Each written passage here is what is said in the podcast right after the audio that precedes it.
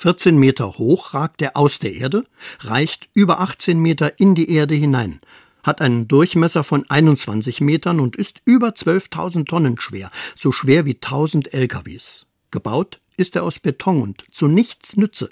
In Berlin-Tempelhof ist er heute noch zu sehen. In ihrem irrsinnigen Größenwahn haben Adolf Hitler und Albert Speer diesen Betonklotz aufstellen lassen, um den Boden einer Dauerbelastung zu unterziehen. An dieser Stelle sollte nämlich des Führers Triumphbogen hin. Geprüft werden sollte, hält der Boden die gewaltige Masse aus. Tatsächlich braucht man ihn zu nichts anderem, nur dazu. Übrigens, er versinkt langsam. Langsam aber sicher, bis heute. Wer auf meine Worte hört und danach handelt, ist wie ein kluger Mensch, der sein Haus auf Fels baut.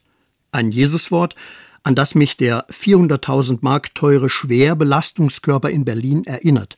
Für mich ist dieses Teil Sinnbild für die menschenverachtenden Ideologien unserer Welt, die mit ihrem Tun in der Geschichte versinken wie der Betonklotz im Sand von Berlin.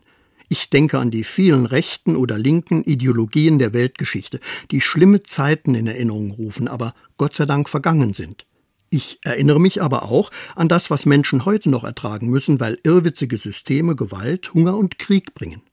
Da tut mir die Erinnerung gut. Es kommt auf den richtigen und festen Grund an. Jesus erinnert an seine Botschaft vom menschenfreundlichen Gott, das Fundament eines respektvollen Miteinanders. Es bleibt immer mehr aktuell das Füreinander-Dasein und auf einen Gott zu vertrauen, der an unserer Seite steht. Ich vertraue auf den, der sagt, du hast auf festen Grund gebaut, höre auf meine Botschaft und handle danach, dann versinkst du nicht.